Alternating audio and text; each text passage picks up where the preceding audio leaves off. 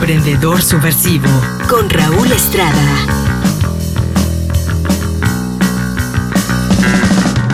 Hola amigos, ¿cómo están? Soy Raúl Estrada saludándolos como cada semana desde Tepic Nayarit y bueno, dándole preferencia y dándole continuidad a este capítulo maravilloso del libro de mi primer millón de Charles Albert Poissant y Christian Godfrey, donde platicaremos de esos 10 hombres privilegiados que cada uno de ellos a su entender supo lograr resultados en cualquiera de los movimientos y emprendimientos que iniciaron. Y en esta ocasión vamos a presentarles nada menos ni nada más que a Ray Kroc, eh, un hombre perseverante un hombre luchador y bueno, este que tuvo la fortuna de crear un emporio a nivel global. Y bueno, para platicar la historia de este personaje Ray Kroc, pues tengo nada más ni nada menos que me acompaña como en el programa pasado a mi queridísimo amigo del alma, Don Chuy. Bienvenido, Don Chuy, ¿cómo está? Muy feliz viernes. Hola mi querido amigo Raúl. Qué bueno que ande presentando personajes de éxito y muy fregones. Pero pues cuando me presenta a mí, oiga, yo soy bien fregón. De veras que sí, yo tengo muchísima experiencia en casi todo. Se podría decir que soy un experto emprendedor y más que nada subversivo. Ya será para la próxima, don Chuy. Yo no dudo ni tantito en su capacidad, pero ¿qué le parece si me ayuda con este podcast para que nuestros escuchas comprendan a dónde queremos llegar y le damos para adelante con Ray Kroc, el poeta de las hamburguesas? ¡Qué poeta ni que ocho cuartos! Endigas hamburguesas tan malísimas saben a cartón las hijas de eso. Acá en Tepi ni pegaron. Es más, le preguntaron a la gente y todas dijeron, guácala, hijo. En cualquier carrito esquinero, tan más buenas y baratas. Para los que no saben, aquí en Tepi, literal, en cada esquina encuentras un puesto de hamburguesa. Pero que andamos ahí comiendo esas cosas de cartón. Calma, calma, don Chuy. No hablaremos de hamburguesas, hablaremos de un hombre persistente y determinado que nunca dejó de luchar y a la edad de 50 años empezó con una idea que lo convertiría en uno de los referentes de la industria a nivel mundial de la comida rápida. Así que en vez de criticar, ayúdeme por favor a presentar a este gran personaje. ¡Ah, Ah, bueno, pues, hinches hamburguesas malas, hija.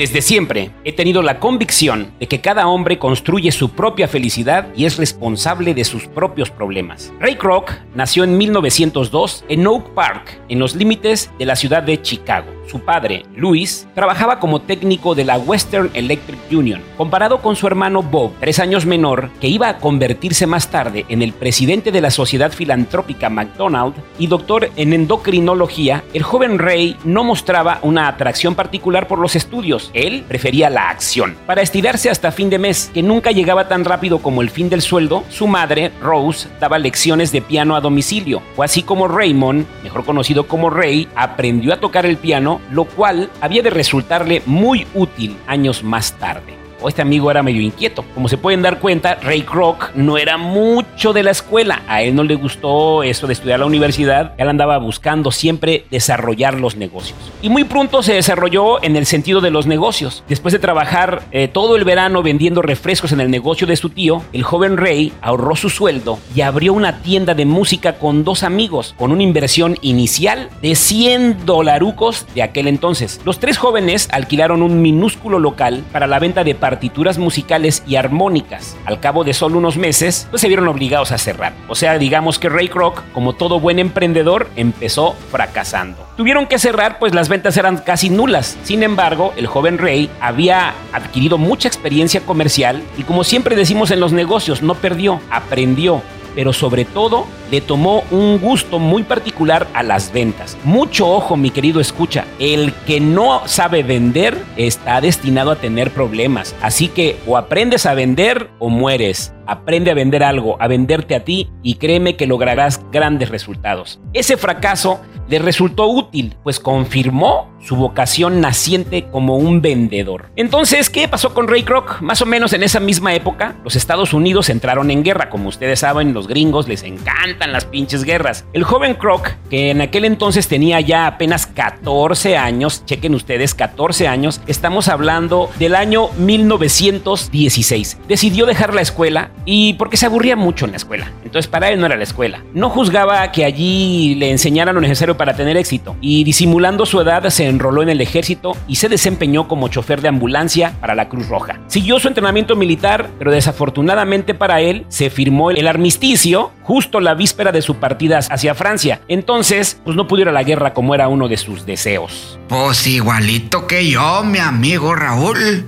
Todos sabemos que la escuela educa, pero no quita lo burro, hijo. Así que a ponerse las pilas y echarle ganas a todo. O sea, sé que si están escuchando esos muchachos de hoy, no estoy diciendo que no estudien, pero sí los invito, como este señor, a ser perseverantes y entregados a todo lo que hagan. No anden ahí quejándose, ay, ay, no hay oportunidades. Bola de... Ya ni digo nada porque son de cristal. Puta, ahora resulta, don Chuy, que hasta motivador me salió. Ya espéreme, déjeme continuar. Y bueno, después de su breve experiencia militar, Ray Kroc volvió a Chicago. Estaba muy chavillo todavía y consiguió una chambita ahí como representante de una compañía de fabricante de cintas y diversas fantasías para adornar ropa, pero no le gustó mucho la chamba. Y allí dio sus primeros pasos en la venta y muy pronto descubrió el secreto de lo que debe ser un buen vendedor. Es decir, este Ray Kroc a todo le ponía muchísima atención sin embargo, pues no le gustó la chambita y al fin del día renunció a ese trabajo para dedicarse de lleno a ocupar un puesto como pianista en una orquesta que trabajaba en los ferries, en unos barquitos ahí en Michigan. Y allí, eh, trabajando como músico, conoció a Ethel, que unos años más tarde se convertiría en su esposa. Esto fue por ahí de 1922. Y obviamente, pues ahí tampoco veía mucho futuro tocando el pianito con una orquesta, ganaba poca lana y la chamba luego no era como él quería. Y bueno, ahí encontró rápidamente una chamba como representante de una empresa que distribuía vasitos de papel. En aquel entonces no se usaban los vasitos desechables y vasitos de papel y obviamente él presintió, porque era un cuate acá que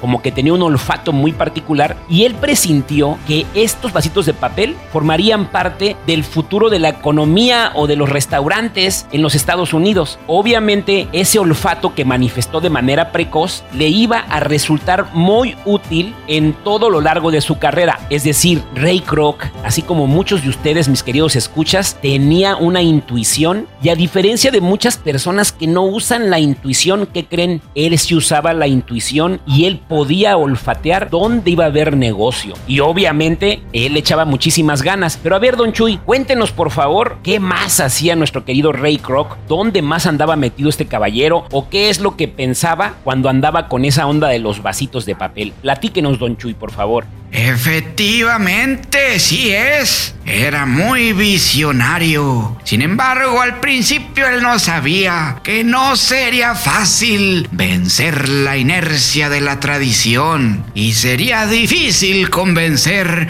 a los restauranteros de las ventajas de los vasitos de papel. Pero ese Rey Kroc tenía visión y veía un gran negocio en la comida para llevar más a futuro. Así es, mi querido Don Chuy. Ray Kroc estaba convencido de que si uno piensa en pequeño, seguirá siendo pequeño siempre, pero que si uno piensa en grande, tiene que trabajar con la intención de hacerlo. Ray Kroc se impuso en esa época un horario de trabajo pesado, o sea, era un cuate que muy disciplinado, y desde las 7 de la mañana con su valija de muestras de mano en mano, recorría las calles de Chicago en búsqueda de pedidos y nuevos mercados. Hacia las 5 de la tarde, mientras la mayoría de la gente volvía a su hogar, Ray Kroc se presentaba en la estación radiofónica eh, de la cual era el pianista oficial, o sea, después de vender vasitos se iba a pegarle al piano. En esa época las emisiones musicales todo se realizaba en vivo y en directo y bueno, su jornada terminaba a eso de la 1, 2 de la mañana y obviamente volvía a pararse tempranito para seguir vendiendo vasitos. Y bueno, Ray Kroc decía, mi secreto reside en aprovechar al máximo cada instante de reposo. Creo que no dormía más de 6 horas al día promedio por noche. A veces dormía 4 o menos. Y obviamente él decía que estaba convencido de que si no hubiera recurrido a mi método de autohipnosis, o sea que el cuate se lavaba la piedra solo, no lo habría logrado. Además, detestaba estar inactivo, aunque fuera por un minuto. Es decir, era un cuate que siempre andaba movido y le, le gustaba echarle muchas ganas. Estaba decidido a vivir confortablemente y pudimos permitírnoslo gracias a los ingresos que obviamente lograba él con sus dos empleos. Porque ya saben, vendía vasitos y también tocaba el piano. Entonces, las ventas de los vasos de papel seguían aumentando y la confianza en Ray Kroc que estaba creándose a sí mismo se afirmaban al mismo ritmo. Fue así como en la primavera de 1925, es decir, a la edad de 23 años, Ray llegó a su desempeño máximo como vendedor de vasitos de cartón y obtuvo de sus superiores la autorización de tomarse una licencia de 5 meses sin goce de sueldo. Unos días más tarde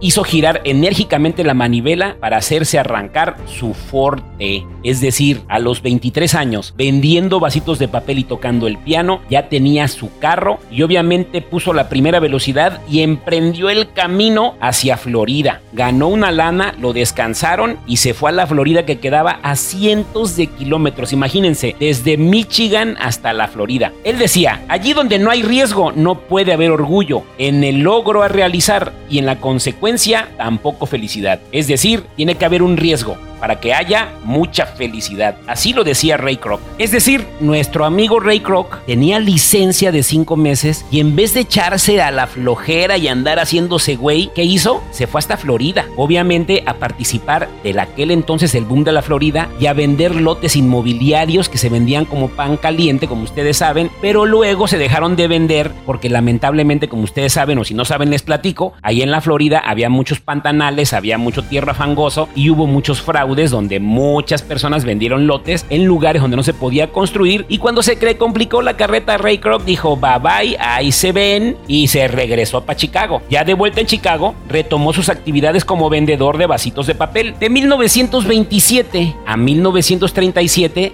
Ray recorrió todo Chicago, obteniendo nuevos territorios y aumentando sin cesar su cifra de ventas. Pero una mañana, su jefe lo convocó con urgencia a su oficina y le dijo, Rey, le dijo con un aire confuso, tengo una mala noticia que darle. Así le dijo su jefe. Las autoridades de la empresa han decidido reducir al 10% su salario y el de todos los empleados y en vista de la situación que prevalece en todo el país. Obviamente estaban en recesión los gringos. También a usted, obviamente, le vamos a bajar las condiciones, vamos a bajarle las comisiones y tiene que adaptarse a las nuevas directivas, que creo serán de corta duración. Obviamente, a Rey eso le cayó puta. Esta noticia fue un verdadero golpe para Ray Kroc. La disminución del sueldo le desagradaba, pero era sobre todo su orgullo el que estaba herido. ¿Cómo su patrón podría tratar de manera tan arbitraria al mejor vendedor de la compañía? A ver, don Chuy, explíqueme qué carajos pasó con Ray Kroc. Porque él estaba bien encabronado, pues obviamente si era el que más vendía, ¿cómo es que le bajas el sueldo al que más vende? A ver, explíqueme qué pasó ahí, don Chuy, por favor. Pues claro que se encabritó. Hasta yo me hubiera parado de pestañas. Resulta, amigo Raúl, que se le encaró a su jefe. Tenía huesos duros. Se llamaba Clark el burro ese y le dijo, es inconcebible que se me ponga a la misma altura de esos huevones que no contribuyen al progreso de la empresa. Yo formo parte de los que venden y gracias a las ventas se le paga a todos los demás. Y que le contesta el chingado ese Clark, compréndame rey pero no tengo elección y esto se aplica a todos sin excepción. Muy bien, dijo Rey. Y que le dice, yo no formo parte de las excepciones de esta empresa, así que renuncio. Toma, chango, tu banana, hijo. Ese rey era de armas tomar, o como decimos en el rancho, era cuerudo el vato. No, pues sí, don Chuy. Me queda claro que ese rey era de armas tomar. Y bueno, pues cuando Rey cerró la puerta detrás de sí, Clark quedó estupefacto. Jamás había conocido a un hombre tan determinado, ni sin duda tampoco un vendedor tan talentoso. El único problema era que acababa de perderlo. La esposa de Croc le reprochó, por supuesto, se la hizo de jamón su mujer por haber dejado el trabajo, pero él no quiso escuchar razones. Su obstinación rindió al fin sus frutos, pues su patrón no demoró ni tantito en volver a llamarlo. Croc aceptó enseguida el arreglo ventajoso que le ofrecieron, es decir, una cuenta de gastos que compensaría de algún modo la reducción del 10% en el sueldo y que, como no iba en contra de la política general de la compañía, no corría el riesgo de chocar a los otros empleados. Obviamente, Ray Kroc se salió con la suya y al salir de esa oficina tuvo la sensación de haber crecido unas pulgadas más. Es decir, Ray Kroc era un hombre determinado. Su imagen de sí mismo era alta. No había querido ceder un ápice y cosechó los frutos de su determinación. ¡Ay, güey! A su regreso a la empresa de vasos de papel,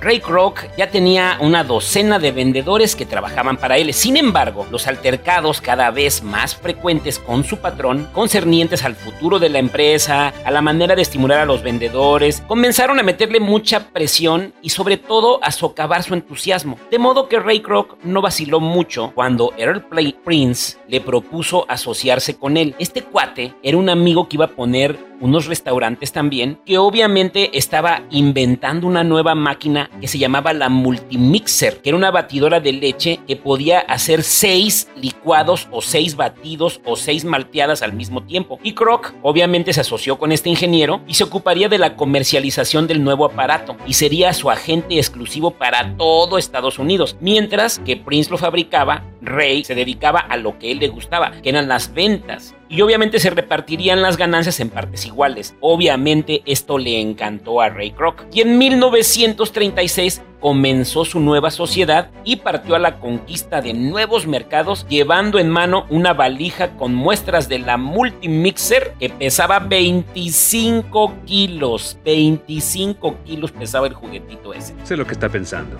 ¿Por qué necesito una máquina de 5 ejes cuando apenas vendo algunos batidos para justificarle de un eje, ¿cierto? No. ¿Conoce el dilema del huevo y la gallina, señor Griffith? Lo mencioné porque, bueno, creo que es el caso. No necesita la batidora múltiple porque no vende suficientes batidos o no está vendiendo más batidos porque no tiene la batidora múltiple. Yo considero que es la segunda, señor. Verá, sus clientes entran y saben que si ordenan un batido del establecimiento, bueno, saben que esperarán mucho. Ya les ha pasado antes y piensan, yo no cometeré ese error de nuevo. Pero si tuviera la Prince Castle de 5 ejes, que es múltiple, y además tiene incluido un motor eléctrico, usted podría incrementar la eficiencia y producir deliciosos y cremosos batidos rápido, se lo aseguro. Es un tiro al piso. Vendería más que esos hijos de perra. Puede estar seguro de eso.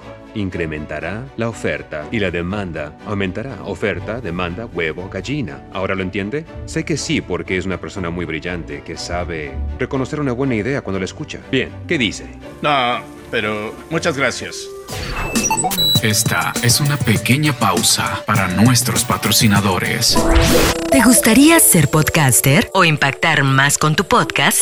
En Intermedia Audio Producción ponemos la magia. Profesionales en producción de podcast. Contáctanos al 311-909-5942 o al correo intermedia.audio@gmail.com.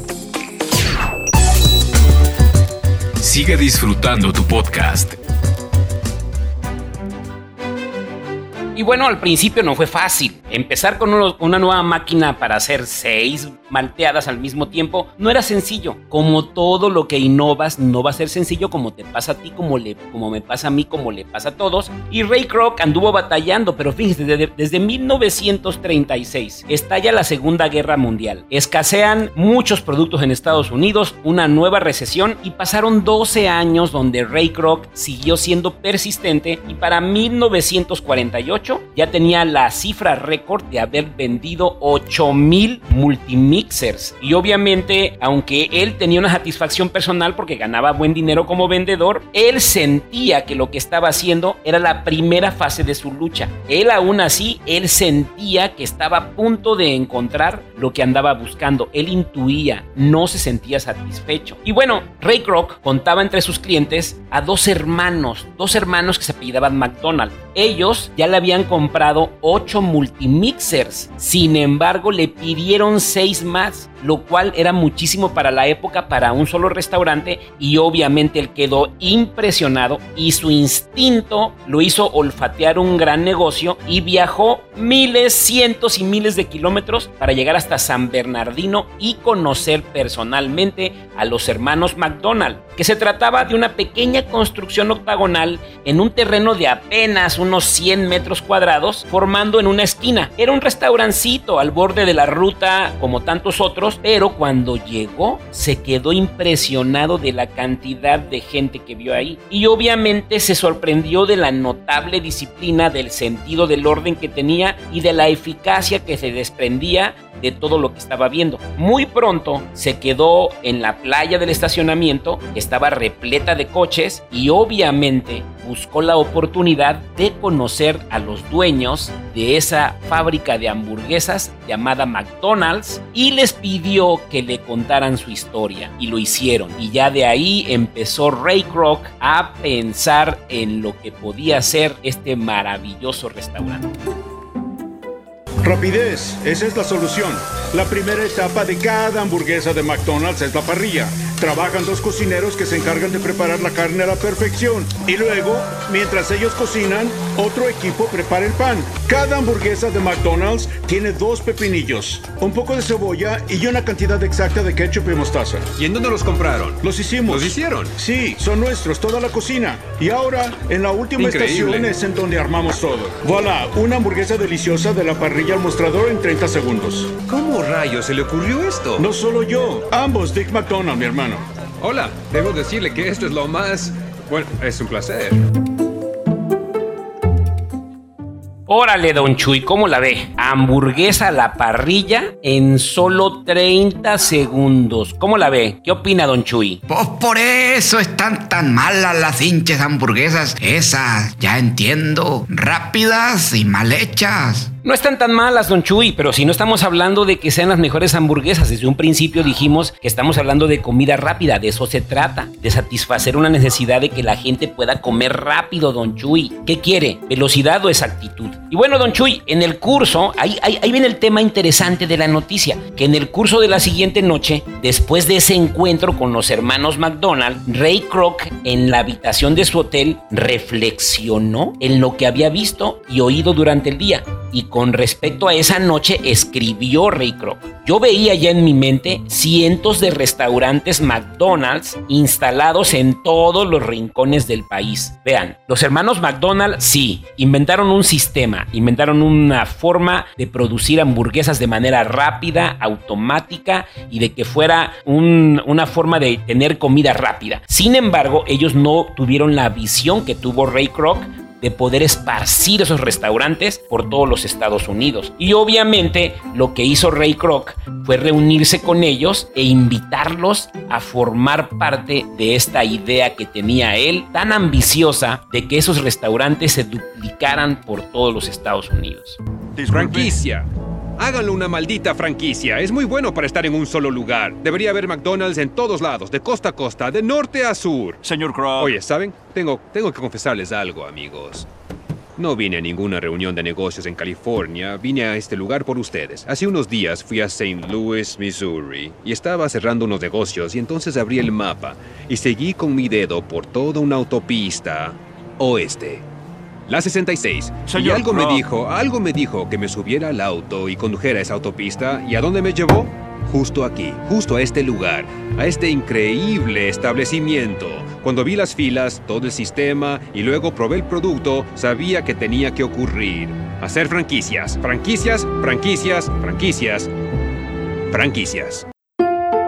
¿Cómo la ve, don Chuy? Ya se pone esto más interesante, ¿verdad? No tenía ni un pelo de tonto ese Ray Kroc. ¿O usted cómo la ve, don Chuy? No, pues sí, ya le estoy entendiendo. Él no quería ser buenas burger. Él quería ganar lana, billete, billuyo. Ya le estoy entendiendo, amigo Raúl. De lo que usted habla es de la visión y la perseverancia de este muchachón. Porque a mi compadre Filemón, que tiene su carrito de dogos y hamburguesas, le quedan bien chingonas. Pero pues si apenas vende 20 diarias y pues si bien le va. Exactamente, don Chuy, ya no estamos entendiendo. El cuate este Ray Kroc pues les propuso a los hermanos McDonald que ambas partes se asociaran y pusieran un negocio. Ray Kroc en un principio veía que si había muchos restaurantes, él podría vender muchísimas multimixers. Esa realmente era la visión principal de él. Sin embargo, también sabía que podía ganar algo por tener la concesión de los restaurantes. Y le dijo a los hermanos McDonald's, ¿qué onda?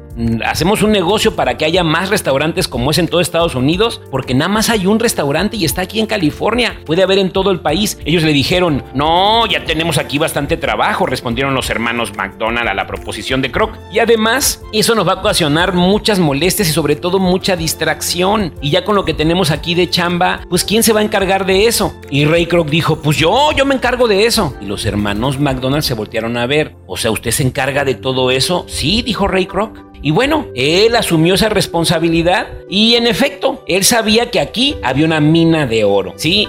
El contrato que él estaba proponiéndole a los hermanos McDonald y ese contrato estipulaba que Ray Kroc tenía los derechos para la explotación de los restaurantes McDonald a través de todos los Estados Unidos. También tenía la arquitectura de todas las construcciones que debía ser idéntica, es decir, conforme a la que acababa de concebir el arquitecto de los hermanos McDonald. Además, el nombre McDonald debía aparecer en cada edificio, cada menú debía también ser igual al de todos los demás establecimientos y cualquier nueva modificación de esas reglas debía ser previamente permitida por los hermanos McDonald por una carta firmada por ellos. O sea, ahí empezaba Ray Kroc a poner las reglas del juego. En el contrato original, Ray Kroc recibiría el, el 1.9% sobre la facturación bruta de todas las concesiones y de ese 0.9% le daría el 0.5% de esa cifra a los hermanos McDonald, ya que ellos realmente no iban a hacer nada de inversión, Ray Kroc se iba a encargar de buscar inversionistas y de supervisar la franquicia. Obviamente Ray Kroc también pedía que le dieran 950 dólares mensuales para concepto de gastos. Y obviamente esto le permitía a él moverse por todos los Estados Unidos. Bueno, no les hago el cuento más largo, pero así empezó Ray Kroc. Y aquí está algo muy interesante. En 1955, es decir, a la edad de 53 años, Ray Kroc estaba abriendo el primer restaurante de McDonald's, ¿sí? Es decir, tenía 53 años y estaba apenas el primer restaurante donde obviamente el capital lo estaban poniendo unas personas, pero la visión de él era muy, pero muy ambiciosa. Por supuesto, que cuando le platicaba a la gente acerca de las franquicias y del futuro de McDonald's, pues lo mandaban por un tubo, como te mandan por un tubo a ti, como me han mandado por un tubo a mí, porque siempre que le platicamos a los amigos de nuestros proyectos, pues obviamente creen que es una locura, que no va a funcionar, bla, bla, bla, bla, bla, bla. Y Ray Kroc pudo haber hecho millonarios a muchos amigos que en su momento no le creyeron. Y así empezó Ray Kroc a buscar personas, a seguir tocando puertas, así como vendía vasitos de papel, así como vendía las multimixers, ahora vendía la idea de McDonald's, que realmente lo que él ofrecía era calidad, servicio, limpieza y precio. Y obviamente él buscaba que todas las hamburguesas funcionaran igual en todo el país y por cada inversionista podía ganar mucho dinero porque él estaba apostando al volumen. Suena cliché, pero busco luchadores, diligentes, que no teman ensuciarse las manos. Les garantizo que si tienen las agallas, la valentía y el deseo, les garantizo que pueden ganar. Hay oro ahí, detrás de los arcos dorados. Arcos dorados. Arcos dorados. ¿Quién se atreve? ¿Quién quiere saltar al éxito? Dayton, Ohio. Madison, Wisconsin. Milwaukee, Wisconsin. Grand Rapids, Michigan. Kenosha, Wisconsin. Decatur, Illinois. McDonald's. Esto es algo muy importante. Yo a eso, mis queridos escuchas, esa es la visión de Ray Kroc que yo quiero que te quede a ti como una lección. Él vio algo donde nadie veía nada. Él vio una oportunidad en un negocio que sí era muy bueno, pero él lo pudo capitalizar. Existen, así como hay una película que te he pasado algunos fragmentos en este podcast, que se dice que si robó la idea, que si abusó, que si no abusó. Más allá de esto, yo quisiera dar mi opinión y yo creo que también los hermanos McDonald no tenían esa visión, no tenían los arreos de Ray Kroc y Ray Kroc realmente fue tuvo el arte de poder encontrar el capital, de poder hacer que las personas creyeran en este proyecto y bueno, los números conforme avanzaba la historia fueron impresionantes. Un año después, en 1956, de haber abierto el primer restaurante de McDonald's, ya había ocho restaurantes más. Y posteriormente Ray Kroc siguió con la ambición de seguir creciendo de tal forma que logró comprarles a los hermanos McDonald la parte de su sociedad para él quedarse con el control absoluto de McDonald's. Hola, Dick. 2.7 millones. Un millón para cada uno con impuestos. Y 1% de las ganancias de la compañía para siempre. El cliente acepta las condiciones de la venta con una excepción. El trato de 1% en las ganancias tendrá que ser realizado con un apretón de manos. Eh, Son mis inversionistas. La financiación está supeditada a dejar eso fuera del contrato y por desgracia el trato no va a ser posible a menos de que se deje esta parte por fuera del contrato, porque si pasa, eso haría que no estén interesados. Tendrán sus regalías completas. Les doy mi palabra. Y no les hago el cuento largo. 20 años después, 21 años después, en 1977, cuando Ray Kroc publicaba su edificante autobiografía, ya había 4.177 restaurantes en los Estados Unidos y otros 21 países. Y de allí hasta hoy no deja de crecer. Las ventas totales hoy en nuestros días superan los 10 mil millones de dólares en hamburguesas malas, como usted dice, Don Chu, en pinches hamburguesas malas. Y ya no le voy a decir Don Chu porque usted me regaña. Don Chuy, perdón, me comí la I. ¿Qué opina Don Chuy? Hijo de toda su... Más de 4 mil restaurantes en 21 países. Una locura, amigo, y todo por una visión, por un sueño, por la ambición de un hombre que no solo lo dejó en una idea, sino que la hizo realidad. Si viera, amigo Raúl, cuántos amigos he conocido con grandes ideas y tan pocos juegan. Ah, hijos de tu. Por eso yo digo, adiós rogando y con el mazo dando. Ándele pues, hijos de. Así es, Don Chuy. El colofón de este podcast, donde hablamos de Ray Kroc, el poeta de las hamburguesas, basándonos en el libro de Poissant, de mi primer millón, nos deja bien claro el tema de la visión. Pero más allá de la visión, de todo lo que podía ver Ray Kroc y que los hermanos McDonald no lo podían ver, es la ejecución constante y perseverante. Y ojo, aquí Ray Kroc nos deja una gran lección, porque cuando él empieza y que descubre lo que está pasando con el restaurante McDonald's, tenía 50 años, poco más de 50 años. A los 53 años de edad, cuando ya muchas personas creen que ya no pueden hacer nada más, que se sienten derrotados, a esa edad se estaba abriendo la primera franquicia de McDonald's. Y 21 años después eran más de 4 mil. Obviamente el negocio de McDonald's hay una parte donde ya no es el negocio de la franquicia ni de las hamburguesas, sino que ese negocio se torna en un negocio inmobiliario, pero no voy a entrar a ese detalle. La idea que nos deja Poissant y Godfrey en el libro de Mi primer millón es que cuando se refieren a Ray Kroc, se refieren como un vendedor astuto, visionario y decidido. Obviamente hay que resaltar que Ray Kroc toda su vida se dedicó a las ventas, él sabía y tenía el arte de poder influir en las personas. De hecho, en aquel entonces él escuchaba a Dale Carnegie. Era una persona que oía audios de autoayuda en aquel entonces en, discos LP y en la forma en que se podía él superar. ¿Por porque Ray Kroc, aunque tú no lo creas, era una persona que andaba buscando cada día ser mejor y algo que me gustaba mucho que decía Ray Kroc es que él siempre esperaba todos los días que en la vida iba a encontrar algo grande por lo que valiera la pena entregarle toda la vida. Y así fue, Ray Kroc trabajó hasta el fin de sus días consagrando siempre su tiempo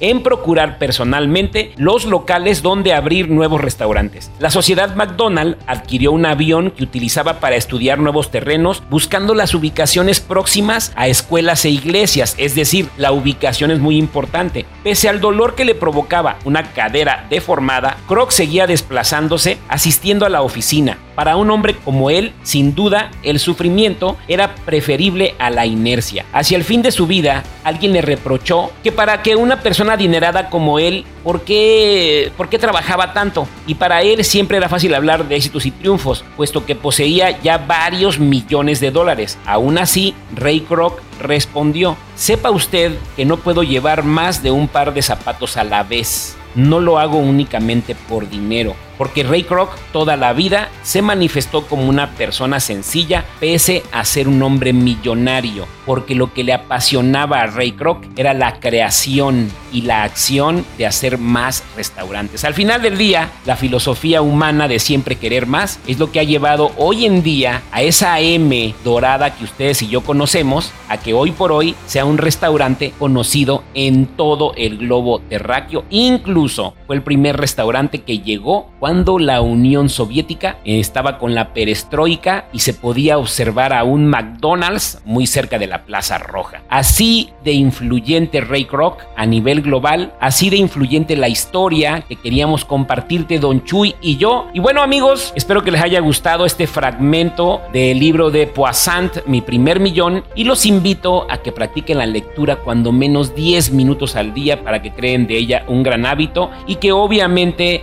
sigamos nuestra visión, sigamos con la intuición, sigamos trabajando todos los días, aunque muchas personas no nos crean, sigamos esforzándonos para lograr nuestros sueños. Yo soy Raúl Estrada, esto es el capítulo de Emprendedor Subversivo y la semana que entra los espero para seguir hablando de este libro y hablaremos nada menos ni nada más que de Steven Spielberg. ¿Te suena quién es Steven Spielberg?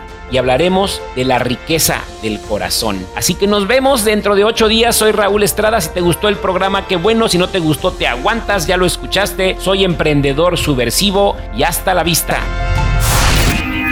Emprendedor subversivo con Raúl Estrada.